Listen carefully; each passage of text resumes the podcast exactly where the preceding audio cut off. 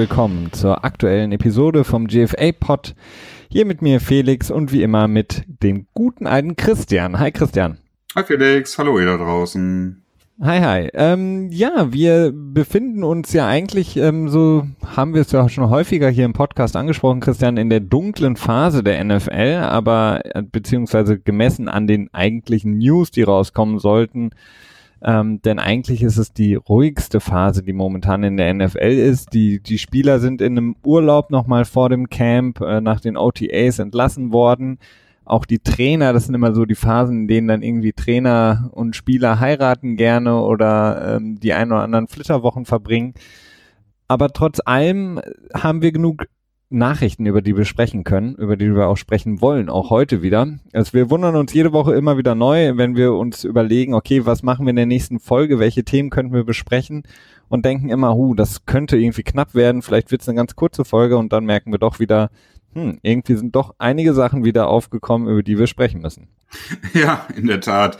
Ähm, wir hatten ja auch gerade überlegt, ob wir so ein bisschen Füllprogramm, Füllprogramm machen wollen, aber das reicht jetzt heute doch noch aus. Liegt natürlich auch noch so ein bisschen daran, dass wir die letzte Woche noch nicht abgefrühstückt haben und in der ja noch äh, ja die meisten Minicamps eigentlich stattgefunden haben. Äh, in der Woche zuvor waren ja, ich glaube, die Patriots und ah, ich weiß, fällt mir gerade nicht noch ein, wer der, vor zwei Wochen im Minicamp war.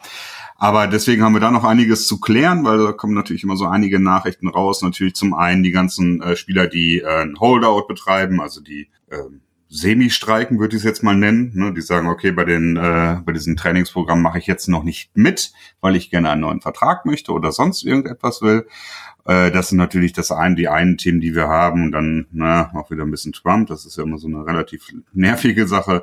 Und äh, während der, ja zum Ende der OTS werden ganz gerne auch mal so Vertragsverlängerungen gemacht. Ähm, das heißt jetzt von irgendwelchen, ähm, tja, so nicht Stars, so eher so äh, unterm Radarspieler oder halt äh, natürlich auch der ein oder andere etwas namenhaftere Spieler, der äh, neues, frisches Geld bekommen hat. Du sprichst es an, Christian, genau. Das sind heute so ein bisschen unsere Themen, die Sachen, auf die wir eingehen wollen. Ähm, Verträge, ähm, die Holdouts und natürlich da auch angeschlossen die möglichen neuen Verträge, die die Spieler sich erhoffen, wenn sie quasi dem Team sagen, ich komme nicht ins Camp oder ich bin nicht da, solange ich keinen neuen Vertrag habe.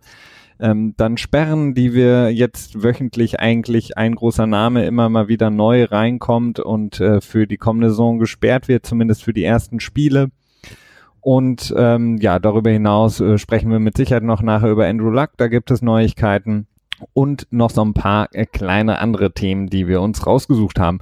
Aber fangen wir an. Ähm, Christian, du hattest es angesprochen mit einem neuen Vertrag beziehungsweise einer Verlängerung und zwar ähm, der vielleicht beste Guard in der Liga, der Guard Zach Martin von den Dallas Cowboys, hat einen neuen Vertrag bekommen. Und zwar hat er einen Sechs-Jahres-Vertrag unterschrieben mit einem möglichen Gesamtvolumen von 84 Millionen.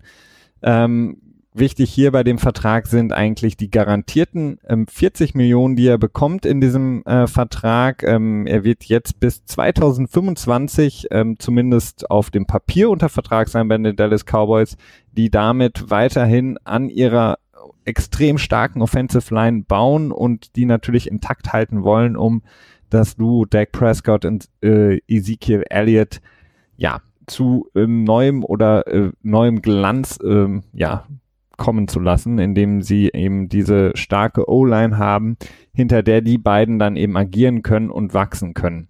Ähm, für Zach Martin mit Sicherheit ein guter Vertrag, äh, so ein bisschen auch eine neue Benchmark für weitere Guards in der Liga. Ähm, wir hatten da schon auch ab und zu mal von den Patriots Jack Mason angesprochen, der mit Sicherheit auch einer der besseren Guards ist in der Liga, der dann auch wahrscheinlich dann im nächsten Jahr einen weiteren Vertrag bekommen wird. Ähm, jetzt aber erstmal zu dem Vertrag, Christian Zack Martin. Ähm, es ist jetzt ein sehr, sehr guter Vertrag, aber jetzt auch nicht so die absolute Hausnummer. Mm, ja, also es ist ähm, tatsächlich, ja, ich glaube, es ist für beide Seiten ganz okay, muss man sagen. Also Zach Martin darf man nicht vergessen, der hat es natürlich in Dallas auch relativ leicht. Du bist natürlich selber ein besserer Spieler, wenn dein Umfeld besser ist. Und hast es ja gerade schon gesagt, die Offensive Line der Cowboys ist ziemlich äh, ja beachtlich. Also wir haben ja Tyron Smith als ähm, Left Tackle. als Tackle, der 97,6 Millionen Vertragsvolumen hat und jetzt Zach Martin mit seinen äh, 84 Millionen und dann auch noch den höchstbezahlten äh, Center mit Travis Frederick, der äh, ich, knapp 60 Millionen, glaube ich, bekommt. Also das ist äh, das ist natürlich eine komfortable Situation für einen Lineman, wenn du direkt äh, neben dir zwei Leute hast, die ja auf absolutem Top-Niveau auch spielen. Das macht dich natürlich auch besser. Das ist so der eine Punkt. Der andere Punkt dabei, er hat ähm, jetzt 40 Millionen einkassiert. Das ist eine ordentliche Summe, ähm, wie es bei den meisten Verträgen ist. Nach drei Jahren können die Cowboys ziemlich problemlos aus dem Vertrag auch wieder raus. Aber ähm, diese 40 Millionen ist natürlich eine nette Sache und insofern ist es für Zach Martin sicherlich eine gute Sache. Auch für die Cowboys, wo ich mich mal freue, dass ich nicht unbedingt über sie meckern muss würde ich fast uneingeschränkt sagen, dass es äh, eine gute Leistung war, ähm, ihn unter Vertrag zu nehmen und da weiterzumachen. Ich habe das jetzt am Wochenende festgestellt, du warst ja bei mir und da habe ich das ja, glaube ich, auch gesagt, die Cowboys stehen im nächsten Jahr capmäßig relativ äh, komfortabel da. Die haben so knapp um die 50 Millionen, während sie haben. Das ist schon äh, gar nicht mal so schlecht, wenn man bedenkt, dass die Offensive Line so, ja, so sicher ist. Ne? Aber eine kleine Einschränkung muss ich doch sagen, ähm, man hätte es halt doch nochmal deutlich günstiger haben können, wenn man es im letzten Jahr, äh, Zach Martin im letzten Jahr verlängert hätte. Denn ähm, da wäre der Vertrag nicht so teuer geworden, denn da war der Vertrag von, äh, von Norwell noch nicht, der jetzt mit, äh, ich glaube 13,3 Millionen hatte der im Schnitt bekommen, ne? Und Nate Solar jetzt mit seinen knapp 15 Millionen, die er bekommt, die haben natürlich äh, den Himmel der Verträge schon mal noch ordentlich nach oben gepusht. Und ähm, ja, das hat die Cowboys jetzt sicherlich, also mindestens eine Million pro Jahr mehr gekostet, wenn man es jetzt im letzten Jahr gemacht hätte. Aber ja, gut, ich will jetzt auch nicht, äh, ich will jetzt auch nicht irgendwie so schlecht reden. Also es ist eine runde Sache, finde ich. Ja, Nate Solder ist aber mit Sicherheit auch äh, so ein bisschen, der hat natürlich auch den Markt so ein bisschen verdorben, wenn man so will. Ähm, weil Nate Solder mit Sicherheit ein sehr, sehr guter Left Tackle ist, der jetzt bei den Giants spielt, aber vielleicht nicht auch unbedingt das Vertragsvolumen wert ist, was er jetzt bekommen hat von den Giants. Ähm, aber er war halt einfach der beste Left Tackle auf dem Markt, auf dem Free Agent Markt. Ja, und mehr oder weniger auch der einzige. Ne? Der einzige, ja, der einzige richtig gute Left Tackle, kann man sagen. Und ähm, Zach Martin als Guard, Guards äh, werden ja in der Regel auch ein bisschen schlechter bezahlt als der Left Tackle, der eine deutlich wichtigere Position auch in der O-Line einnimmt. Aber nichtsdestotrotz zu Zach Martin auf jeden Fall, muss man wirklich sagen, dann ein guter Deal. Ähm, wobei, wie gesagt, ich hätte mir fast schon vorgestellt, dass er noch ein bisschen mehr rausbekommen könnte, auf, ein, einfach aufgrund der Tatsache, dass eben der Markt für die O-Line natürlich jetzt auch in den letzten ein, zwei Jahren extrem nach oben gegangen ist zu deinem Punkt äh, mit den äh, mit dem Cap, was sie haben, das ist korrekt. Also die Cowboys haben in der nächsten Saison deutlich mehr Cap, aber sie haben natürlich auch schon einige Spieler, die dann äh, spätestens ab der nächsten Saison natürlich dann auch anklopfen werden, um eine Vertragsverlängerung zu bekommen. Und ähm, es gibt ja auch immer noch die, die Möglichkeiten, dass vielleicht doch Earl Thomas dann nochmal von den äh, Cowboys, zumindest bei ihm nochmal angeklopft wird, um ihn dann auch nochmal ins Team zu holen. Vielleicht klappt es ja für die nächste Saison oder aber auch vielleicht schon für diese Saison. Ich weiß nicht, können wir gleich nochmal drüber sprechen. Ein Earl Thomas ja auch jemand, den wir schon mehrmals angesprochen hatten, wenn es um die Spieler ging, die so einen kleinen Holdout machen. Denn Earl Thomas ist ja, wie gesagt, auch nicht zufrieden mit seiner Vertragssituation in Seattle. Mhm, in der Tat. Ja, also ähm, klar, es sind natürlich, ich meine, alleine Dak Prescott und äh, Zeke Elliott sind Spieler, die ab dem nächsten Jahr dann auch durchaus schon verlängert werden könnten. Ähm, aber ja, tendenziell, wenn man bedenkt, dass äh, die Cowboys im letzten Jahr ziemlich äh, schlecht um das Cap bestellt waren und in diesem Jahr jetzt auch nicht unbedingt super, da äh, das hat mich so ein bisschen verwundert, sagen wir mal. Ja. Positiv überrascht. Die, die zweite Nachricht, die ich zu mir zumindest hier mal auf mein äh, Skript geschrieben habe, die äh, spielt sich auch in Dallas ab und zwar David Irving, der junge, gute Pass Rusher der ähm, Dallas Cowboys, wird wahrscheinlich wieder vier Spiele gesperrt werden, so wie auch schon im letzten Jahr. Dieses Mal für Substance of Abuse. Ähm, also er hat wahrscheinlich, ich weiß es nicht, oder gibt es da schon was Neueres, aber man kann davon ausgehen, dass er vielleicht Marihuana etc. konsumiert hat und ähm, eben dabei erwischt wurde und jetzt äh, wahrscheinlich vier Spiele aussetzen muss in der kommenden Saison. Wie gesagt, in der letzten Saison hatte er ähm, ähm, ja zu einem un äh, einem verbotenen, Entschuldigung, einem verbotenen Mittel gegriffen, um seine Performance zu steigern, also die schöne Performance Enhancing ähm, Policy da gebrochen und ähm, quasi mit Doping versucht, sich so ein bisschen fitter zu machen, als er ist. Jetzt ist es eben, wie gesagt, ein verbotenes Mittel, was er wieder genommen hat. Wahrscheinlich eine Droge in dem Moment und wird vier Spiele sehr wahrscheinlich den Cowboys fehlen, was natürlich für die Cowboys sehr, sehr schlimm ist, denn ähm, Irvin als sehr junger, ich glaube, er ist erst 24 Jahre alt, ähm, äh, Defensive End, hat in den Spielen, in denen er dann in der letzten Saison gespielt hat, verdammt gut gespielt in sieben, äh, ich glaube sieben Sacks in acht Spielen, ähm, aber wird jetzt wie gesagt wieder die ersten vier Spiele aussetzen müssen für die Cowboys. Ja, sicher nicht optimal. Äh, ja, das ist die Sache mit dem, äh, das deutet stark darauf hin, dass er irgendwie Gras genommen hat oder Koks oder was auch immer man so gerade nehmen möchte. Und äh, da muss Angel er ja im Prinzip auch schon, ja, will ich nicht für ihn hoffen, ne? Aber ja, das ist durchaus möglich und ähm, er wird auch schon zweimal vorher dann quasi Verstöße gehabt haben müssen, so wenn ich das richtig weiß. Ich habe es leider immer noch nicht nachgeguckt, aber soweit ich das jetzt in Erinnerung habe, ist es so, dass das, wenn du das erste Mal mit, äh, mit Weed oder was auch immer erwischt wirst im Blut, in deinem Körper, im Urin, dann bekommst du äh, so einen Schlag auf der Hand, wenn du so möchtest. Beim zweiten Mal musst du, glaube ich, in so ein Drogenprogramm reingehen und wirst häufiger getestet. Oder ich glaube, beim ersten Mal wirst du auch schon häufiger getestet. Und beim dritten Mal ähm, triggert das Ganze dann eine vier Spielesperre und beim vierten Mal eine Einjahressperre und dann äh, auch mit nicht garantierter Wiedereinstellung in die Liga und da wird es dann etwas komplizierter. Da kommen wir dann noch ja, komplizierter bei äh, Bryant zu. Genau, ja, du sagst es. Matavius mhm. Bryant ist der, der nächste noch kurz zu, zu Irvin. Er hatte jetzt ähm, gerade im April, glaube ich, war das, ähm, sein Free Agent Tender unterschrieben, Free, äh, Restricted Free Agent Tender für 2,91 Millionen. Ähm, wie gesagt, hilft ihm jetzt natürlich nicht, wenn er äh, in den nächsten Jahren dann vielleicht auch auf dem, auf dem ja, Transfermarkt versuchen wird, den einen oder anderen guten Deal zu bekommen, sei es jetzt bei den Cowboys oder anderswo ähm, wenn er jetzt quasi zum zweiten Mal hintereinander für vier Spiele gesperrt ist. Ja, das ähm, ist ein super, super Argument für GMs in der Liga zu sagen, so, hey, ja, wir würden dir ja mehr geben und wir vertrauen dir ja auch, dass du äh, runter bist von dem Zeug, beziehungsweise klug genug bist, nicht damit aufzufliegen. Und ähm, ja, das, aber, das ist der wichtige Punkt, nicht damit aufzufliegen.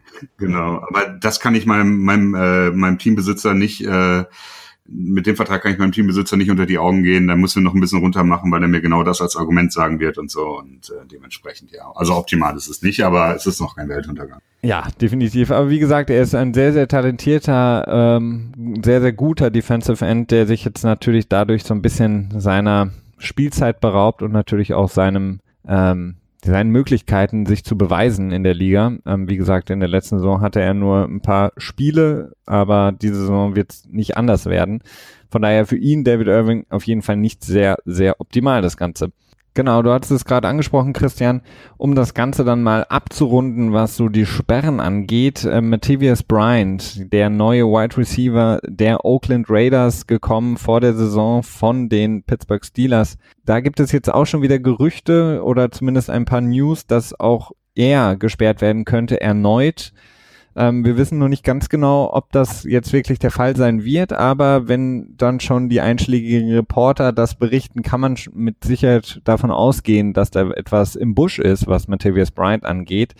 Denn Matthias Bryant ist ja auch eine Persönlichkeit in der Liga, die häufiger, ähm, ja, im Grunde genommen durch Abwesenheit glänzt aufgrund von Sperren. Also in 2015 war er, glaube ich, vier Spiele gesperrt und 2016 die komplette Saison.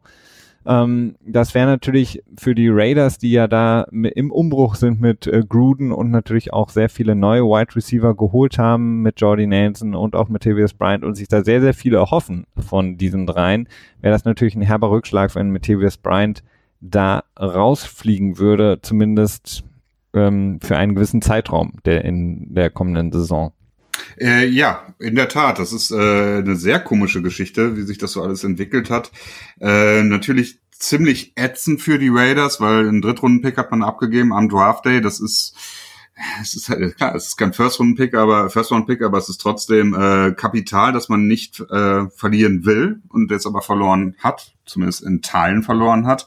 Und Matthews Bryant wirkt halt nicht so, als wenn er aus seiner, ja, als wenn er irgendwie sein, sein seinen Kopf gerade bekommt, sag ich jetzt mal. Ne? Also er hat, äh, wie du gerade schon angesprochen hast, schon äh, zwei Sperren hinter sich gebracht. Dann hat er im letzten Jahr auch noch so rumgemerkelt in Pittsburgh, dass äh, Juju Smith-Schuster ihm zu viele ähm, Catches wegnehmen würde, beziehungsweise so direkt hat er es nicht gesagt, aber mehr oder weniger so hat er es äh, geäußert, hat darum, äh, darüber gemerkt, dass er nicht genug den Ball bekommt. und ist jetzt, glaube ich, auch dieses Jahr in einem Vertragsjahr, wenn ich das richtig in Erinnerung habe. Dementsprechend muss es dieses Jahr für ihn auch rund laufen. Und das wird sicherlich später in seinem Geldbeutel äh, sich bemerkbar machen und das wird ihn sicherlich nicht freuen. Ja, zumindest da, weil das halt wirklich in dem Moment bei Matthäus Bryant häufig eben, wie gesagt, das eben schon angesprochene äh, Verstoß einfach gegen die ähm, ja, Drogenrichtlinie, wenn man es mal so nennen möchte, in der Liga. Also er wurde mehrmals mit eben Weed erwischt ähm, und wenn das wieder der Fall sein sollte, dann ist auch die Frage, ob, ob er wirklich für die Zukunft überhaupt noch ähm, ein Spieler sein kann, den andere Teams oder auch die Raiders in der Liga behalten können. Ähm, denn das ist, wie gesagt, jetzt wäre dann die dritte Sperre für ihn. Und ähm, ja, da, da fragt man sich natürlich, kann er einfach davon wieder runterkommen oder kann er quasi einfach auch mal eine Saison ohne eben mit Marihuana erwischt zu werden durchspielen, weil alles andere würde ihm beziehungsweise seiner Karriere wahrscheinlich das äh, für ihn das ausbedeuten in dem Moment. Ja, ich muss, ich, ich stelle gerade fest, ich hatte so einen kleinen Brain äh, Labs gehabt. Äh, wenn er jetzt nochmal gesperrt wird, dann ist er, glaube ich, erstmal äh, ohne ohne Ende gesperrt, ne? Also open-ended quasi. Genau. Also weil er ja, äh, ja bei der Liga quasi das dann nochmal ja beantragen, seine Wiedereinstellung sozusagen. Ich glaube, das war ja. Ja, aber mindestens, mindestens ein Jahr wird er dann gesperrt sein. Ja. Äh, und ob er dann wieder eingestellt wird, pff, das ist echt hart, ne? Und klar, die Raiders halten die Rechte an ihm und der würde dann nochmal ein Jahr, oder? Äh, das weiß ja, ich denke, also es, es wäre ungefähr eine ähnliche Situation wie damals bei Alden Smith bei den 49ers, mhm. der dann auch von der Liga rausgenommen wurde und dann quasi mit der Liga das dann aushandeln muss, ob sie ihn wieder einstellen, ähm, beziehungsweise ihm wieder den Spiel, in den Spielbetrieb reinlassen oder eben auch ihn draußen lassen für eine gewisse Zeit. Ja, das, äh, das so wird, glaube ich, sein. Ähm, Genau. Und wenn wir jetzt mal von diesen Sachen auf jeden Fall jetzt erstmal weggehen von den einzelnen Sperren, ähm, gehen wir mal zu den Holdouts, die du auch vorhin angesprochen hattest, Christian. Ähm, und da bleiben wir vielleicht einfach mal bei, bei zwei Receivern, die momentan so ein bisschen dafür Schlagzeilen sorgen, beziehungsweise ja, die Fans auch so ein bisschen beunruhigen. Und zwar haben wir einmal ähm, Julio Jones von den Atlanta Falcons, der Nummer eins Receiver oder vielleicht sogar auch der Nummer eins Receiver in der Liga, nicht nur bei den Falcons, er hat noch drei Jahre in seinem Kon ähm, Vertrag, den er, glaube ich, vor fünf Jahren unterschrieben hatte. Das war äh, damals ein recht guter Vertrag, 71 Millionen, äh, eine Vertragsverlängerung. Und ähm, das Problem ist jetzt aber, dass sein, sein Base Salary, also sein normales ähm, ja, Basisgehalt, was er bekommt in den nächsten Jahren, in den restlichen drei Jahren in seinem Vertrag, sind 10,5 Millionen, 12,5 und 11,4 gemessen an den momentanen Standards ist das natürlich ähm, sehr, sehr wenig für einen ähm, Wide Receiver vom Kaliber von Jones. Und deswegen ist er natürlich jetzt ähm, ja in der Position, in der er sagen kann, okay, ich möchte jetzt deutlich mehr haben. Ich möchte, dass wir jetzt quasi meinen Vertrag nochmal abändern, ähm, damit ich hier auch zufrieden sein kann und mit euch weiter spielen kann. Ähm, wir haben gehört von Dan Quinn, dem Head Coach, ähm, dass sie zumindest schon mal in Gesprächen sind. Sie haben die Gespräche aufgenommen über eine Vertragsverlängerung beziehungsweise Anpassung für ihn. Ähm, und da muss man gespannt sein, ob die, ob sie es schaffen, ähm, Julio Jones da eine gute Verlängerung zu geben. Ja, also ich äh, eine Verlängerung in diesem Jahr kann ich mir schwer vorstellen mit noch drei laufenden Jahren. Das würde ähm, Team intern auch einen sehr unangenehmen ähm, Präsident setzen ich weiß nicht, wie das auf Deutsch heißt, aber egal. Ähm, weil dann im Prinzip jeder Präzedenzfall, genau. Ah, ja, da hätte ich auch selber drauf kommen können. Ähm, ja, wird halt einen sehr angenehmen Präzedenzfall schaffen für andere Spieler, die halt äh, ihren, ihre Verträge quasi outperformen und dann würden alle zum GM gehen und sagen so, hey, bei Julio habt das doch auch gemacht, jetzt macht's auch mal bei mir. Deswegen vermute ich eher, dass es ein Holdout wird, dass Julio Jones vielleicht ähm, im Camp nicht dabei ist oder sich dies, das halbe Camp schenkt oder so. Und äh, aber in der Saison wird er, glaube ich, nicht nicht spielen. Das kann ich mir weniger vorstellen. Und wahrscheinlich wird er am Ende darauf vertröstet, dass man sich im nächsten Jahr den Vertrag nochmal anschaut und dann vielleicht eine Verlängerung eingeht. Allerdings kann ich auch verstehen, dass er jetzt gerne eine Verlängerung hätte. Er ist äh, jetzt 29 und ähm, wenn er jetzt seinen nächsten Vertrag erst mit zum Ende des Vertrages quasi antreten würde, also erst verhandeln würde, dann wäre er dann um die 32 und da ist natürlich das ähm, ja, die Argumente, die man hat, die werden dann natürlich äh, weniger schlagfertig, sag ich mal. Ne? Und da ist es verständlich, dass er da so ein bisschen äh, stunk macht. Aber ich glaube, großartig Sorge muss man sich nicht machen. Nein, nicht Sorge, dass, ähm, dass, dass er jetzt quasi ganz aufhört. Das, das mit Sicherheit nicht. Aber ähm, naja, er ist, er ist natürlich der vielleicht wichtigste Spieler bei den Falcons, neben mit Sicherheit Matt Ryan. Aber was du gerade eben angesprochen hast, dass eben andere Spieler dann auf den GM zugehen und sagen, hey, wir haben bei Julio Jones auch äh, ein paar Jahre vor Ende des Vertrages ihm neues, äh, frisches Geld sozusagen gegeben. Das möchte ich auch. Ja, da kann man eben sagen, ja, sorry, geht nicht, weil du bist einfach nicht so wichtig wie Julio Jones und er ist einfach der Faktor in der Offense für die Falcons und ohne ihn, das sieht man jede Saison wieder oder wenn seine Performance nicht gut ist, ist die, fast die ganze Offense dann auch wie gelähmt und mit ihm und wenn er gut performt, dann sind sie eben auch verdammt stark, so wie vor zwei Jahren, als sie dann auch in den Super Bowl gezogen sind. Das heißt, er hat natürlich auch ein anderes Standing im Team, äh, dass man auch, glaube ich, gut vermitteln kann den anderen Spielern. Wenn er zufrieden ist, kann man davon ausgehen, dass die Offense besser läuft. Deswegen, klar, würde ich schon als, als, wenn ich bei den Falcons jetzt ähm, als GM und Owner da wäre, würde ich jetzt schon sehr, sehr großes Interesse darauf legen, dass man zumindest ihm etwas, sagen wir mal, mündlich zusagt, wie du sagst, vielleicht dann ab der nächsten Saison eine Vertragsverlängerung zu geben oder das nochmal aufzuwerten, seinen Vertrag, weil sonst, ja, wird schwierig für, für die Falcons. Ja, beziehungsweise ich könnte mir auch vorstellen, dass man vielleicht so eine Geschichte macht wie die Patriots mit Rob Gronkowski im letzten Jahr, dass man äh, quasi so ein paar Incentives als Bonifikation in den Vertrag reinschreibt, ne? dass man sagt, okay, wenn du so und so viele Catches hast, kriegst du nochmal eine Million oder so dazu, um ähm, ja, das ist dann so eine Win-Win-Situation. Ne? Der Spieler ist zufrieden und gleichzeitig bezahlt man nur was, wenn der Spieler quasi auch was Besonderes äh, ja leistet. so ne? Und das kann ich mir schon, das könnte ich mir vielleicht auch noch vorstellen, wenn halt dieses Vertrösten aufs nächste Jahr nicht zum gewünschten Erfolg führen sollte. Korrekt. Ein, ein weiterer Receiver, über den wir auch schon häufiger gesprochen haben, Christian, ist ja Odell Beckham. Ähm, Odell Beckham selber einer der, der ja im Grunde genommen ein bisschen anderen Weg geht, der bisher immer da war, wenn die Giants ihre ähm, Activities hatten. Ihr auf dem Trainingsfeld war er eigentlich immer zu sehen auch. Er hat auch gesagt, dass er fürs Camp da sein wird, obwohl er natürlich jetzt auch schon seit längerem, im Grunde genommen ja schon seit fast zwei Jahren, von dem großen Vertrag träumt er möchte ja nicht nur der bestbezahlte Wide Receiver sein, sondern eigentlich auch der bestbezahlte Spieler in der Liga. Nun gibt es die ersten Berichte von den Giants selber, beziehungsweise von den Beat Reportern in New York, die gesagt haben, dass die Giants bisher noch kein, keine Regung gezeigt haben, beziehungsweise noch nicht auf Odell Beckham, beziehungsweise seinen ähm, Agenten zugekommen sind, auf ihn zugegangen sind, um da eben über eine Option zu sprechen, den Vertrag vorzeitig zu verlängern mit ihm. Ähm, das überrascht mich schon so ein bisschen. Ähm, die Giants können natürlich noch mal im nächsten Jahr oder Beckham franchisen für um die 13 Millionen circa, aber das wird natürlich nicht unbedingt das sein, was sie gerne machen würden. Ähm, aber es überrascht mich doch schon, dass es da noch keine wirklichen Gespräche gibt, so wie man jetzt das hört. Tja, ähm, ja, doch, ich hätte jetzt auch gedacht, dass es schon so ein bisschen Gespräche gibt. Es scheint doch so darauf hinzudeuten, dass sie ihm dann im nächsten Jahr franchisen werden, weil ganz ehrlich, 13 Millionen ist ein Schnäppchen zu dem, was er in seinem neuen Vertrag bekommen würde als Average.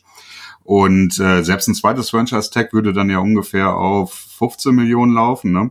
Selbst das wäre ja günstiger als das, was er im Vertrag haben will. Dementsprechend, ähm, wenn die Giants jetzt wirklich noch keine Regung bisher gezeigt haben, dann sieht es für mich ganz klar danach aus, als wenn das äh, aufs nächste Jahr verschoben wird mit dem Franchise Tag als als Keule quasi als als äh, Totschlagargument. Und äh, dann mal weiterschauen. Ähm, was natürlich nicht heißt, dass dass äh, die Vertretung von Beckham und die Giants sich äh, doch noch vielleicht einig werden können, aber es wirkt gerade im Moment so. Und ja, da muss man mal gucken, wie OBJ damit zufrieden ist, ob er dann vielleicht wirklich anfängt äh, dem Minicamps, den OTAs äh, noch mehr und dem Trainingcamp vielleicht sogar fern zu bleiben oder ob er sich damit abfindet und sagt, okay, es ist halt so, wie es ist oder ob er irgendwie so viel Stunk macht, dass die Giants äh, sich genötigt sehen, ihn zu traden. Ja, das ist natürlich auch immer eine Option. Also ich meine, würdest du anstelle der Giants versuchen, Odell Beckham zu Franchise-taggen? Ich meine, klar, es ist wirtschaftlich gesehen ein absolutes Schnäppchen, aber ähm, das, was wir von Odell Beckham jetzt in den letzten Jahren, seitdem er in der Liga ist, gesehen haben, ist es natürlich auch eine große Gefahr, ihn zu Franchise taggen. Weil er dann wahrscheinlich relativ un, ich will nicht sagen undiszipliniert, aber vielleicht relativ lustlos zu Werke gehen wird. Ja, das ist natürlich ein zweischneidiges Schwert. Ich meine, wenn du dich dazu entscheidest, diese, diese, diesen Weg einzuschlagen, dann musst du halt damit rechnen, dass du ihn verlierst. Also du verlierst ja nicht für nichts, ne? Und du kannst ihn halt immer, ich glaube, im nächsten Jahr wirst du ihn auch noch sehr gut traden können, wenn er unterm äh, Franchise-Tag steht. Mein Gott, jetzt habe ich es ja aber gerade. Mhm. Äh, dementsprechend, da wirst du, also sein Trade Value wird sich da nicht verringern. Also da muss man sich keine Sorgen machen. Ähm, und gleichzeitig hat man natürlich maximales äh, Druckmittel gegen ihn, gegenüber ihn in der Hand ja, es ist halt die Frage, will man das riskieren, ihn zu verlieren, gegen vielleicht einen First-Round-Pick oder so oder einen hohen Second-Round-Pick, wenn er dann nächstes Jahr getaggt ist. Ähm, ich persönlich finde die Idee jetzt nicht unbedingt so schlecht. Kann verstehen, dass das irgendwie für, für Unmut sorgt bei Fans, weil, ja, ich meine, äh, kaum ein Spieler, äh, kaum ein Fan hätte nicht gerne OBJ in seinem Team. Ne? Aber ich finde es okay. Also, das ist, äh, ist, ist sinnvoll. Ja, also ich bin, ich bin gespannt. Ich könnte mir, es, es sieht natürlich auch so ein bisschen danach aus, wenn man den Berichten jetzt Glauben schenken darf, dass die Giants wirklich noch nicht äh, Anstalten gemacht haben, mit ihm ins Gespräch zu kommen dass sie vielleicht das nächste Jahr abwarten nach der Verletzung, wie er zurückkommt, wie er spielt und ähm, dann quasi in der nächsten Offseason beraten, ob sie ihn A, Franchise taggen, das Risiko eingehen, mit ihm quasi damit in die Saison zu gehen und ihn vielleicht sehr, sehr unzufrieden zu haben im Lockerroom oder ob sie ihm eine, eben eine Vertragsverlängerung dann geben oder ihn wirklich traden. Also das kann natürlich auch sein. Ich meine, wäre natürlich auch optimal eigentlich für die Giants, wenn ähm, Odell Beckham jetzt eine Saison wie vor zwei, drei Jahren spielt ähm, und dadurch seinen Marktwert extrem in die Höhe treibt, weil sie können immer noch einen relativ guten Vertrag mit ihm machen, den, den sie langfristig planen, um da kostengünstig ganz gut bei wegzukommen. Und auf der anderen Seite, wenn sie ihn traden wollten, wirklich, wäre es natürlich auch optimal, wenn er jetzt eine super gute, ja, Saison spielen würde nach seiner Verletzung im letzten Jahr. Ja. Weil sie dann vielleicht nochmal deutlich mehr für ihn rausholen können. Mhm. Genau. Ähm, lass uns mal kurz über Andrew Luck sprechen. Wir hatten das ja in der letzten Woche auch schon getan, als wir darüber gesprochen hatten, wie es aussieht, weil er immer noch nicht mit dem Ball geworfen hat und ja, die Sorgenfalten eigentlich immer größer werden müssten. Ähm, jetzt kam etwas überraschend ähm, die Nachrichten, dass Andrew Luck ähm, keine Schmerzen mehr hat in seiner ähm, jetzt schon mehrfach operierten Schulter. Ähm, man hat ihn jetzt zum ersten Mal wieder auch ein Football werfen sehen. Ich weiß gar nicht, ob das ein original großer war oder ob der. Das war auch ein Highschool-Football, klein. ein kleinerer. Ah, okay. Und auf jeden Fall sagt er selber auch, dass er sich gut fühlt, dass alles läuft und er, wie gesagt, das ähm, Zauberwort äh, keine Schmerzen mehr in der Schulter verspürt. Die Colts selber werden jetzt versuchen, ihn so langsam wie möglich, aber auch natürlich so schnell wie nötig wieder ranzuführen an das Team, an die, ähm, ja, auch die Wettkampfhärte und ihn dann im Camp wahrscheinlich zu, weiß ich nicht, 30, 40, 50 Prozent dabei haben, um dann mit ihm in die kommende Saison zu starten. Aber die Anzeichen verdichten sich, dass Andrew Luck zurückkommen kann. Ja, also äh, nachdem es ja wirklich letzte Woche relativ dunkel aussah, äh, ist es nun wohl wirklich so, dass dass man so schon davon ausgehen könnte. Also Luck hat sich äh, ganz klar dazu geäußert. Er hat auch äh, angesprochen, dass er im letzten Jahr so ein bisschen äh, mit verschlossenen Augen daran gegangen ist und ein bisschen zu ähm, tja, optimistisch war insgesamt und äh, es aber sich dieses Jahr halt ganz anders anfühlt, wie du gerade schon sagtest, er hat keine Schmerzen mehr. Das ist ein riesen, riesiger Unterschied und durchaus, ähm, tja, alles ist gut in Indianapolis, könnte man fast meinen. Aber was man halt nicht vergessen darf, ist, dass er halt bis jetzt kaum große Bälle geworfen hat. Also normal große Bälle, The Duke, wie er so schön heißt. Äh, ich glaube, es gab einen Bericht darüber, dass er mit, äh, mit dem Head Coach Frank Reich ähm, den Ball, also normal großen Ball geworfen hat, also dass er den Zustand von äh, Andrew Lucks Schulter kennt, sozusagen. Aber man darf halt nicht vergessen, in sechs Wochen um dann richtig wieder ins Training einzusteigen, nachdem ja auch berichtet wurde, dass er seine, seine Wurfbewegung nochmal abändern musste, ne, weil die Mobilität der Schulter sich so ein bisschen geändert hat. Es deutet nicht so, also es deutet in dem Moment sind die Vorzeichen nicht so gut, dass, äh, dass er zum Start der Saison ähm, zu, bei 100 Prozent ist. Ob er dann spielen wird oder ob Jacoby Brissett wieder äh, den Start der Saison übernehmen wird, ist erstmal fraglich. Aber insgesamt ist, glaube ich, in Indianapolis äh, die Sache so, dass man einfach sehr froh ist, dass äh, er noch lebt und quasi noch in der Lage ist zu spielen. Ja, auf jeden Fall. Er hat ja natürlich auch, ähm, beziehungsweise das Team hat jetzt natürlich auch die unglaublich schwierige Aufgabe, Entschuldigung, mit ihm in diese, ins Camp zu gehen. Wie, wie handelt man dann quasi seine Minuten? Ähm, ist er wirklich nur jemand, der so ein bisschen außerhalb quasi wieder versucht reinzukommen, seinen eigenen Rhythmus zu finden, wieder so ein bisschen Wettkampfhärte zu fühlen? Ähm, schmeißt man ihn wirklich schon wieder direkt in, in, ins Feuer und ja, geht das Risiko ein, dass er vielleicht auch im, im Camp wieder das eine oder andere abbekommt? Oder sagt man eben, man geht ganz, ganz vorsichtig dran und ähm, versucht jeglichen Körperkontakt im Camp von Andrew Locke fernzuhalten, was dann natürlich aber auch bedeutet, dass er quasi in dem ersten Spiel, wann auch immer er das dann spielen wird in der Saison, ähm, komplett frisch reingeht, ohne ja diese Wettkampfhärte wieder zurückzubekommen.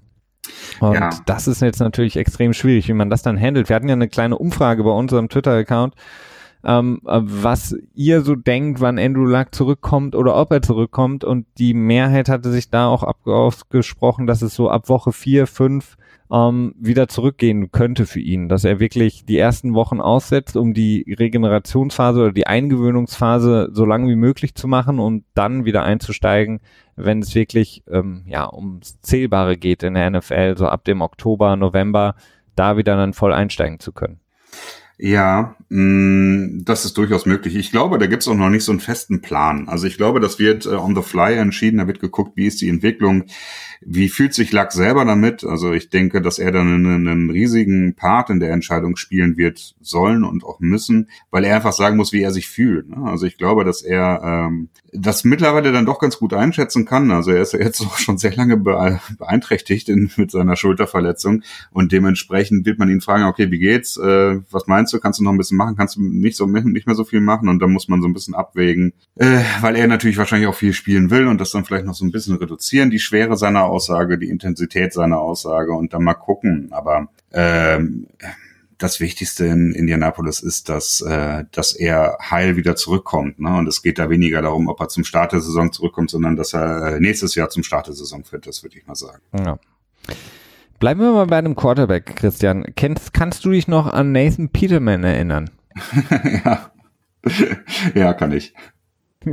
Für all die, die es vielleicht nicht können, Nathan Peterman jetzt in seinem zweiten Jahr bei den Buffalo Bills hatte letzte Saison einen ganz unrühmlichen Start in seine Profikarriere, als er bei den, als es bei den Bills wirklich nicht gut lief, ähm, ins kalte Wasser geschmissen wurde gegen keinen anderen oder keinen geringeren als die Seattle Seahawks und dann in einem Spiel oder waren es sogar in, sogar in Interceptions geworfen hatte.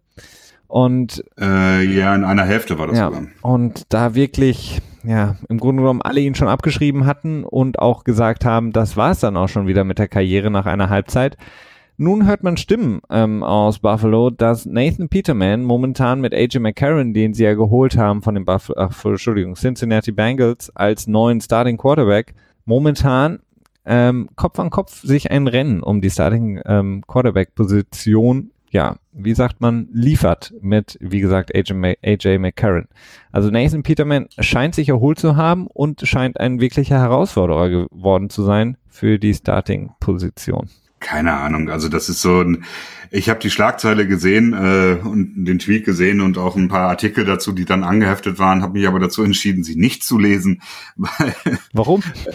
ja, weil du den eh nicht Wunder, glauben Ist doch eine wunderschöne Cinderella-Story.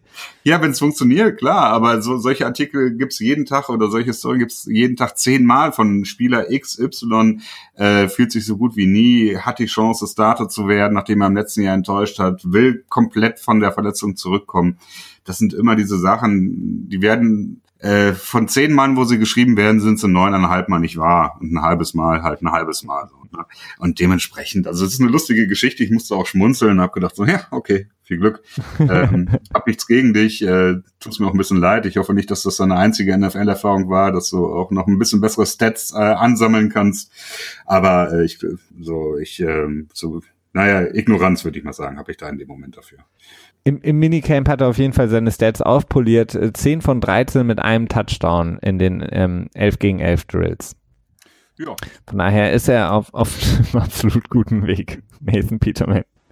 ähm, der andere ähm, Quarterback, den man vielleicht nochmal kurz nennen könnte, ist ähm, Baker Mayfield, der Nummer 1 ähm, Pick in diesem Jahr Draft Ähm, er scheint wohl ähm, relativ weit hinter Tyrell Taylor zu liegen, was die Starting-Position angeht in Cleveland. Hugh Jackson ist ja da auch immer relativ schnell, auch schon immer gewesen, zu announcen, wer da jetzt der Starting Quarterback ist. Es scheint so zu sein, als dass Tyrell Taylor, der ja wie gesagt aus Buffalo kommt, ähm, da das Ruder in der Hand hat und die Cleveland Browns, deine Cleveland Browns, Christian, vielmehr, ähm, in die kommende Saison tragen wird. Ja, ja Bist du damit zufrieden mit Tyrell Taylor oder, oder willst du Baker, Baker Mayfield direkt Woche 1 sehen? Bitte nicht. Also es sei denn, er ist halt absolut ready, aber das ist halt ein Rookie-Quarterback in der Regel halt einfach nun mal nicht. Also insofern, ich gehe sowieso davon aus, dass die meisten Quarterbacks, äh, Rookie-Quarterbacks äh, nicht vor Woche fünf starten werden. Und das ist auch voll gut so. Und ähm, meines Erachtens ist es sowieso am besten, wenn man die jungen Quarterbacks äh, das erste Jahr komplett schont und sie ganz langsam heranführt, damit man auf gar keinen Fall das Risiko eingeht, sie zu verheizen. Es gibt natürlich Ausnahmen, aber ich finde, die sind extremst selten. Speaking of Rookies, Christian, du hast noch eine interessante ähm, Zahl zu den äh, Rookies insgesamt, die jetzt gedraftet wurden. Genau, ich glaube, es sind noch äh, 26 Rookies, äh, nicht, äh, die noch nicht den Vertrag unterschrieben haben. Und Baker Mayfield ist übrigens der, äh, tja, der Top-Kandidat quasi, der noch nicht unterschrieben hat. Ähm, ist auch so eine Sache, man hört das immer so viel, der Rookie hat den Vertrag unterschrieben, der hat den unterschrieben, der hat den unterschrieben. Es ist total wurscht. Also seit halt dem neuen CBA, seit 2011, ähm, gibt es sowas wie Yoki-Holdouts und auch komplizierte Verträge eigentlich so gut wie gar nicht mehr. Tendenziell ist nur die dritte Runde überhaupt noch ein bisschen interessant, weil da noch nicht alles ausformuliert ist im Vorfeld, was äh, an Geld quasi fließt.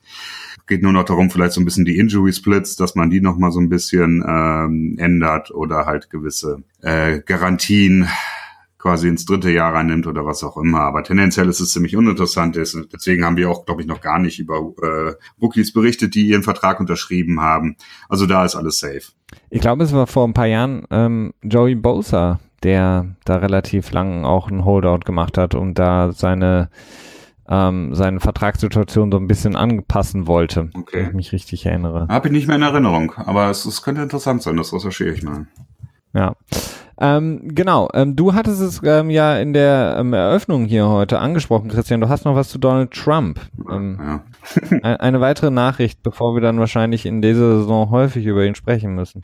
Ja, er hat sich mal wieder dazu geäußert, zu dieser ganzen Anthem-Geschichte. Und das interessante Zitat war, ähm, dass er gesagt hat, oh, die Spieler sagen, es geht ja gar nicht um die Flagge und um die Ehre unseres Landes und bla bla bla, sondern es geht darum, wie wir behandelt werden. Und dann sagt er daraufhin, gleichzeitig verdienen sie 15 Millionen Dollar im Jahr.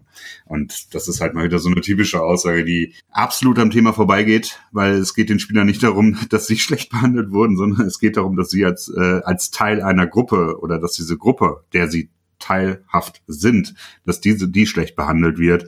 Und äh, selbst davon ist es immer so, dass halt auch die wenigsten Spieler 15 Millionen im Jahr verdienen. Das sind äh, also schwarze Spieler, ich habe es jetzt eben vergessen nachzuschauen, aber vielleicht acht Spieler, die 15 Millionen oder mehr im Jahr verdienen. Also, naja, typisch. Und man muss ja auch und äh, man muss dazu sagen, dass äh, auch nicht sehr viele Spieler überhaupt in ihrer kompletten NFL-Karriere zusammengenommen 15 Millionen ja, verdienen. Das kommt auch noch dazu, ja. Ähm? Wenn du jetzt drei Jahre der vierte Safety auf dem Board bist und bei fünf verschiedenen Teams dann immer wieder für das Minimum anheuerst, ähm, kommst du niemals auf 15 Millionen, äh, wenn du dann irgendwann deine Karriere beenden musst. So viel dazu. Ähm, wenn man über Trump spricht, kann man ja auch immer ähm, direkt so den Schlenker wagen zu den Eagles, die ja sich eine nette Social Media Fehde geleistet haben mit Donald Trump. Die Eagles haben jetzt Christian ihren Super Bowl Ring ähm, enthüllt und verteilt. Ähm, und da war natürlich wieder die Frage, wie viele Diamanten sind diesmal drauf? Äh, ja, oh, jetzt habe ich den Ansatz verpasst. 129, glaube ich, ne? Äh, nee, 127, Entschuldigung. Ha! 127. Genau. Ja, ich meine, so viel müssen wir nicht drüber reden. Äh, die Ringe sind generell nie so richtig schön, finde ich. Ähm, aber darauf, darum geht's ja, glaube ich, auch nicht. Das ist ja einfach nur ein äh, Klunker, der zeigt, dass man ein Super Bowl gewonnen hat und dementsprechend das Prestige direkt auch nach außen trägt. Äh, insofern, ja, das dazu. Aber die 127 Diamanten, wie schon im letzten Jahr, als die Patriots äh, 100, nee, was, 283 Diamanten, glaube ich, draufgepackt haben, ne? mhm. weil sie 28 zu 3 zurücklagen, hat sich äh, Philadelphia da nichts nehmen lassen und auch eine spezielle Situation aus dem Spiel quasi nochmal symbolisch im Ring verewigt und hat 127 Diamanten in den Ring einsetzen lassen. Denn 127, das ist die Summe der Zahlen 30, 88 und 9. Die drei Spieler, die Rücknummern der drei Spieler, die am Philly Special beteiligt waren. Corey Clement, der den Ball quasi äh, vom Snap gefangen hat, dann zu ähm, Trey Burton rüber ja, geworfen, will ich nicht sagen, ne? Abgegeben hat, gepitcht hat, genau, und der den dann zu Nick Foles mit der Nummer 9 rübergeschmissen hat, für einen Touchdown rübergeschmissen ist auch. Das, das kommt ihm nicht nach. Einen Pass geworfen hat auf Nick Foles. ja, sehr gut. Was hätten die Patriots wohl gemacht, wenn sie gewonnen hätten? Oh. Vielleicht ähm, hätten sie 80 und 12 ähm, für den Pass, der nicht angekommen ist mhm. Danny Amendola auf Tom Brady. ja, wenn, als Äquivalent wenn er angekommen wäre und, und Brady dann für einen Touchdown. Wenn er angekommen wäre, ja. Nee, wahrscheinlich eher sowas wie 570 äh, Diamanten für die Yards, die Tom Brady geworfen hat oder so. Ich weiß es nicht. das wird dann aber ein großer Ring wahrscheinlich. Ja. Genau. Ähm, dann gibt's noch eine ganz interessante Story ähm, über Reggie Bush, den viele noch aus seiner ähm, ja, glorreichen Zeit bei den ähm, New Orleans Saints kennen. Dann später war er bei den 49ers so ein bisschen durch die Liga gewandert, hat nie wieder wirklich zu der Stärke gefunden, die er bei den Saints damals hatte als er wirklich mit Drew Brees zusammen die Liga dominiert hat, die ähm, ja zumindest eine der besten Offenses gebildet hat. Äh, Reggie Bush hat jetzt in einem ähm, Zivilverfahren äh, von den Los Angeles Rams Geld bekommen und das nicht zu knapp. Ähm, Christian, vielleicht kannst du die Story kurz mal aufbereiten für alle, die es nicht mitbekommen haben. Ja, es ist eigentlich mehr so eine unterhaltsame Nebengeschichte. Ne? Also ja, unterhaltsam auch nur bedingt, zumindest für ihn war es nicht so bedingt. In 2015 hat äh, Reggie Bush sich, äh, hat er sich das Kreuzband gerissen? Auf jeden Fall das Knie verletzt Meniskus. Meniskus, ja. Weil er in dem alten Ram-Stadion quasi neben dem Feld hatten die drumherum eine einfach glatten Beton. Äh, und da war halt irgendwie nicht irgendwie ein Gummibelag drauf oder Linoleum oder Rasen oder Kunststoff oder was auch immer, sondern einfach nur Beton und der war sehr rutschig und deswegen ist er dort ausgerutscht und hat sich dabei das, äh, den Meniskus gerissen und hat jetzt quasi zivilrechtlich äh, dagegen geklagt, weil es seine Karriere ähm, tja nahezu beendet haben soll, beziehungsweise auch sehr stark eingeschränkt haben soll. Und da wurde ihm Recht gegeben, weil er danach ja auch nicht mehr wirklich äh, ja zurückgekommen ist. Hat er dann 2016 noch kurz gespielt, aber auch überhaupt nicht mehr erfolgreich. Und dementsprechend hat er dann 12,5 Millionen an ähm, Damages und an Compensation zugesprochen bekommen. Also Schadensersatz. Ähm, ja, das ist so gesplittet. Also zum einen, äh, ich glaube, fünf Millionen war äh, Schadenersatz und sieben Millionen war ähm, verlorene Einnahmen quasi. Also so, so ist das auch. Ah, okay. Hm. Ja, auf jeden Fall für Reggie Bush, der jetzt ja als Experte für die NFL arbeitet, ähm, ein ganz nettes, äh, ja, sagen wir mal, Einstieg in das Sportinvalidenleben. Quasi ähm, ein Dann hatten wir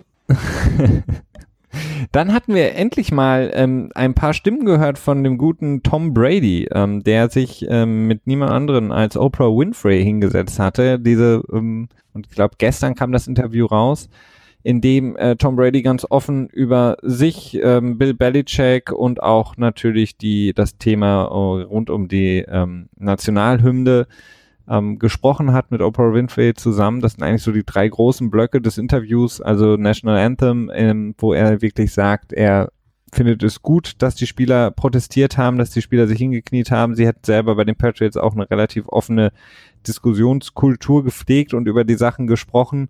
Zu Bill Belichick hat er gesagt, dass er ihn liebt, ähm, dass er keine Probleme mit ihm hat und ähm, das dritte war eigentlich so ein bisschen so natürlich die Frage, wie lange macht er noch? Was hat er wirklich vor, noch mit 50 in der Liga zu spielen? Und da mehren sich jetzt die Anzeichen, auch in dem Interview hat das angedeutet, ähm, dass eben seine Familie ihm immer wichtiger wird und das Karriereende vielleicht doch näher ist, als er es ähm, in den letzten Jahren noch hat verlauten lassen. Ja, das äh, summiert es eigentlich ganz gut. Ich habe es äh, leider noch nicht sehen können. Ähm, ich werde es aber vor unserer nächsten Folge des Pets Pots, die äh, diese Woche Mittwoch wieder erscheint, klopf, klopf, äh, fast, fast versprochen. Äh, wir lassen die ja auch ab und zu mal ausfallen, aber dieses Mal haben wir es fest vorgenommen. Da werden wir nochmal natürlich deutlich detaillierter auf die ganze Geschichte nochmal eingehen Aber generell ähm, insofern zufriedenstellend für alle Patriots-Fans, dass äh, Tom Brady gesagt hat, dass er Bill Belichick liebt. Das ist, äh, das wird er sicherlich nicht tun, wenn äh, es so eine absolut äh, miese Stimmung dort geben würde in Foxborough, wie es immer so wieder so gerne gesagt wird. Also das kann man, glaube ich, schon als äh, Beruhigung betrachten. Dann, ähm, tja, die Anthem-Geschichte, das war irgendwie auch, also es war schön, dass er sich klar dazu geäußert hat, aber irgendwie auch so ein bisschen, war so ein bisschen Vanilla die Aussage. Also es hat mich, fand ich nicht ganz super toll, aber es war schon okay so. Und ähm, tja, was seine Zukunft angeht, ja, dazu dann alles dann später mehr am Mittwoch im Petspot. Genau. Ähm, ich habe jetzt soweit ähm, alle Punkte bei mir abgearbeitet, Christian. Du hast so mit Sicherheit noch das eine oder andere Amüs-Girl, wie du es gerne nennst, ähm, was du mit uns teilen möchtest. Ja, äh, die Hacken, also ich habe so ein paar Sachen, die sind alle nicht mehr so wichtig. Ne? Also zum einen äh, gibt noch ein paar andere Holdouts, die man hätte jetzt noch mal weiter besprechen können, aber schlussendlich ist es so, also wir haben bei den Raiders äh, Khalil Mack, der nicht bei den Minicamps dabei war, bei den Rams äh, Defensive Tackle Aaron Donald, bei den Seahawks Earl Thomas, das hast du, glaube ich, eben schon so angeschnitten. Und dann äh, dazu noch ähm, ähm, ähm, Johnson von den Cardinals. Äh, wie ist der Vorname? Ja, David Johnson. David Johnson, genau.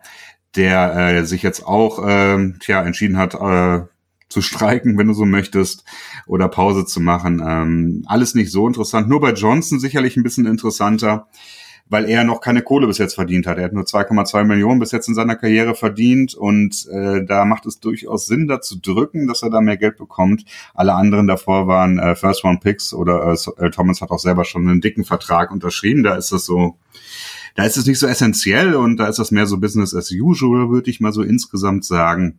Aber bei ihm ist es ein besonderer Fall, ähm, gerade weil der Running Back Markt jetzt auch nicht so voll ist mit Kohle. Ne? Ja, und er ja auch aus von einer ähm, schwerwiegenden Verletzung jetzt zurückkommt, die natürlich, glaube ich, auch immer zeigt, selbst bei den jungen Spielern, okay, es kann halt auch schnell vorbei sein mit der Karriere. Ähm, weil nochmal an dem Knie sich verletzen noch, oder noch ein drittes Mal kann dann halt auch das ausbedeuten für immer. Und da ist es natürlich sehr, sehr sinnvoll, wenn man dann früh natürlich auch sagt, so, hey, ich bin hier ein Running Back, der fast 1000, 1000 Yards macht, also mhm. 1000 Rushed und 1000 Receiving Yards hat. Ich möchte bezahlt werden, weil ich unglaublichen Verschleiß an meinem Körper jetzt schon spüre. Deswegen, das macht natürlich absolut Sinn für David Johnson da zu sagen, jo Leute, ich bin jetzt ähm, ohne wirklichen Quarterback, es sei denn, man sieht Sam Bradford als ähm, ja, die Antwort oder Josh Rosen, bin ich neben Larry Fitzgerald die Person, die die Offense tragen soll. Also möchte ich dementsprechend natürlich auch entlohnt werden. Verständlich auf jeden Fall. Also im ähm, Training Camp wird er wahrscheinlich dabei sein, weil er dabei sein muss. Sonst bekommt er keine akkreditierte Saison und äh, würde nächstes Jahr nicht Free Agent werden. Und das ist sicherlich nicht in seinem finanziellen Interesse. Also davon kann man ausgehen. Der wird äh, nicht in der Saison äh, quasi streiken. Das wäre sehr äh, ungeschickt. Ähm, aber er, es ist verständlich, dass er Geld haben will. Und jetzt hat er letztes Jahr Devonta Freeman gesehen, mit dem man ihn vielleicht ganz gut vergleichen könnte, der 8,25 Millionen bekommen hat. Und jetzt McKinnon dieses Jahr mit, ich glaube, um die 9 Millionen hat er bekommen. Ne? Ja. Also da äh, kann ich verstehen, dass er da finanzielle Sicherheit haben will, weil im Football und als Running Back kann es halt wirklich sehr schnell vorbei sein. Auf der anderen Seite kann man natürlich auch die Cardinals verstehen, die, wie du gerade schon sagtest, ist natürlich schwierig, einen Spieler, der von einer Verletzung kommt und dann direkt einen Vertrag haben will. Da muss man irgendwo einen Mittelweg finden. Ne? Definitiv, ja. Okay, dann haben wir das. Äh, haben wir die Suspendierung? Haben wir auch gehabt, ne? Hatten wir alles, ja. Wunderbar. Ja, Hackenberg hätten wir jetzt noch gehabt, aber das ist auch so eine relativ uninteressante Geschichte. Nur. Der geht mit Nathan Peterman ins Quarterback Camp nächste, genau. nächste Woche. Ja, ach, das ist so. Ja, also ein bisschen, naja. Also doch, was hat, was hat äh, Gruden denn gesagt zu der Hackenberg, der ja von den Jets rüber getradet wurde ähm, zu, den, zu den Raiders, dann von den Raiders so gefühlt drei Minuten später wieder entlassen wurde. Ähm, dann nochmal einen kurzen Besuch hatte bei den Patriots, die im Grunde um jeden einladen, der mal bei den Jets war, ähm, zumindest zum Training. Aber ganz interessant war, glaube ich, was Gruden gesagt hatte. Ne? Ach ja, der hat wieder ein bisschen rumgemeckert. Also ich, äh, ich bin echt unglaublich gespannt. Also äh, wenn Gruden einen guten Job, also gute Ergebnisse abliefert, dann ähm, dann beeindruckt er mich, glaube ich, wirklich extrem, weil ich habe irgendwie das Gefühl, dass der ja, einfach nicht so ganz klarkommt mit der NFL, wie sie heute ist. Also er hat auch wieder darüber gemeckert, dass die äh, neue CBA so wenig Möglichkeiten lässt, äh, junge Quarterbacks zu trainieren und dass quasi Hackenberg dem zum Opfer gefallen, äh, gefallen ist, weil es einfach nicht genug Möglichkeiten gibt für vier Quarterbacks in einem Training Camp oder in OTAs genug Snaps zu generieren. Da muss ich aber auch gleichzeitig sagen, der Kader hat 90 äh, Spieler, das ist mehr, als es, glaube ich, damals erlaubt war. Ähm, und wenn äh, Hackenberg nicht in der Lage ist, Connor Cook als dritten Quarterback äh, Konkurrenz zu machen, äh, dann habe ich auch nicht das Gefühl, dass jetzt da irgendwie großartig Talent verloren geht, oder? Ja, vor allen Dingen ist es ja auch nicht so, dass das die erste Offseason von, von Hackenberg wäre. Ja. Also er hat ja jetzt äh, genug Zeit auch gehabt bei den Jets und genug äh, Trainingsnaps gehabt, um äh, unter Beweis zu stellen, dass er dem den Anforderungen der National Football League gewachsen ist. Und offensichtlich hat er es nicht geschafft. Also die, die Jets haben wahrscheinlich einen, Sekt äh, oder einen Champagner getrunken, als sie da die, das Angebot von den Raiders bekommen haben. Denn sie haben ihn ja tagtäglich da auch im Training gesehen über jetzt mehrere Jahre. Und ähm, da hat er es einfach nicht hingekriegt. Also zu sagen, es gibt nicht mehr genug Möglichkeiten, hm, sehe ich dann auch nicht so. Aber ja, Gruden ist ja generell ähm, etwas schwierig, was das angeht. Der würde ja auch am liebsten von Minicamp Tag eins ähm, mit vollen Pads die Leute gegeneinander laufen lassen, um zu gucken, wer die, die härteste Socke ist ähm, damit er quasi wieder so trainieren und spielen kann, wie er das gewohnt war bei den Raiders damals oder auch bei den Buccaneers. Einfach ein komplettes Trainingcamp, das immer nur jeden Tag aus acht Stunden Oklahoma-Duels besteht, ne? ja, bis die Spieler sich übergeben müssen und äh, dann irgendwie mit Pads, ähm, weiß ich nicht, auf einen Berg hochlaufen müssen, so wie man sich das in so schlechten Footballfilmen vorstellt. So ähm, habe ich das, habe ich den Eindruck, dass Gruden trainieren möchte. Ja, also so ein richtig äh, harter Hund quasi, ne?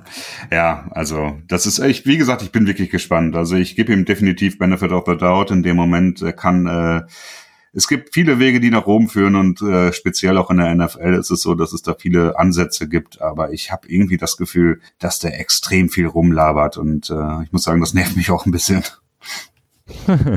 ja, etwas. Ja, schade eigentlich, wobei ich das eigentlich ganz gerne mag. Das ist immer so blöd, wenn man so ein positives Team hat und dann so ein, ein, ein nervender Einfluss da irgendwie so entgegenläuft. Aber naja, mal gucken. Wir werden sehen. Ähm, genau. Hast du sonst noch was, Christian? Ähm, ja, zum Abschluss ganz kurz, dass äh, Joe Flacco und ähm, Lamar Jackson sich ja bei den äh, Ravens ein Battle liefern um den Starting Quarterback Job, beziehungsweise Flacco versucht äh, verzweifelt, könnte man so sagen, seinen Starting, äh, seine Starting Role nicht zu verlieren und Lamar Jackson als ähm, gerade noch First One Pick kommt in das Camp rein und will natürlich so schnell wie möglich übernehmen, beziehungsweise sich selber auch erstmal be unter Beweis stellen. Und da habe ich ein paar Stimmen gehört, dass äh, Flacco sich tatsächlich sehr gut schlägt im Training Camp, also besonders gut sogar. Okay, da muss man natürlich auch mal gucken, was das dann tatsächlich am Ende bedeutet. Und dass Lamar Jackson viele First-Team-Raps bekommt, ähm, aber auch so viel so äh, Spezialspielzüge gemacht werden mit ihm. Ob das jetzt Wildcat ist oder so, das weiß ich nicht genau, das wurde nicht so richtig berichtet. Aber es wird spannend, wer in Woche eins auf dem Feld stehen wird und äh, wie das Ganze ja ausgehen wird. Ob, ähm, ob es dann wirklich viele so Gadget-Spielzüge geben wird oder andere Geschichten. Oder ob Lamar Jackson auch als realer Quarterback äh, Flecko schon im ersten Jahr eine Gefahr werden kann und seine Probleme mit den äh, mit der Akkurität, Akkurität der Pässe in den Griff genau, bekommen kann. Genauigkeit, genau. Ja, es ist auf jeden Fall kein, kein gutes Zeichen für Joe Flacco, äh, wenn man sagen muss, für einen, für einen Quarterback, der noch vor gefühlt ähm, paar Jahren äh, den Super Bowl gewonnen hat wenn man dann auf einmal gucken muss, wie er sich im, im Minicamp schlägt äh, gegenüber einem Rookie oder wenn dann schon berichtet wird, dass er außergewöhnlich gut war, das ist eigentlich kein wirklich gutes Zeichen für einen Quarterback. Eigentlich für so einen Quarterback, der ja mal vor ein paar Jahren noch als Elite galt. Ähm, da darf es eigentlich keine großartigen Infos geben aus dem, aus dem Trainingcamp, weil der muss ja eigentlich immer gut spielen. Ähm, und das Lamar Jackson jetzt ähm, einige ja, First-Team-Raps bekommt, ist natürlich auch nicht so unbedingt so ein gutes Zeichen.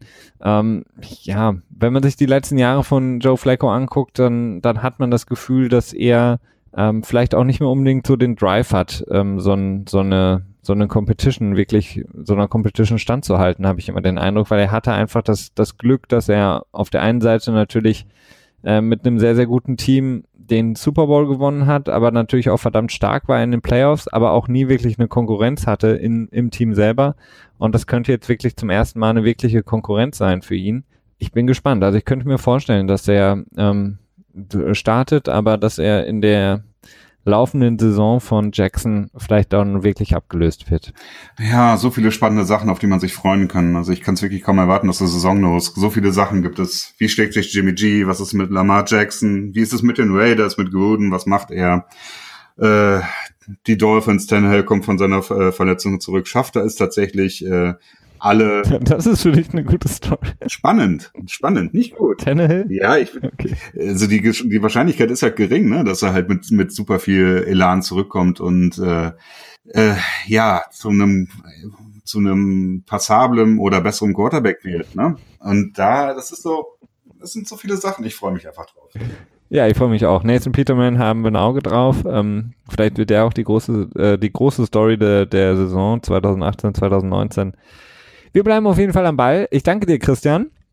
Ähm, und äh, wünsche euch allen eine wunderschöne Woche. Bleibt uns treu, wie gesagt, ähm, gerne uns immer mal wieder bewerten, bei iTunes Sternchen hinterlassen und auch die ein oder anderen Worte als Bewertung, Kommentar. Da freuen wir uns sehr drüber. Und dann sehen wir oder beziehungsweise hören wir uns viel besser ähm, am Mittwoch bei unserem Petspot. Ansonsten wieder am Sonntag hier beim NFL Tuesday. Bis dahin. Ciao, ciao.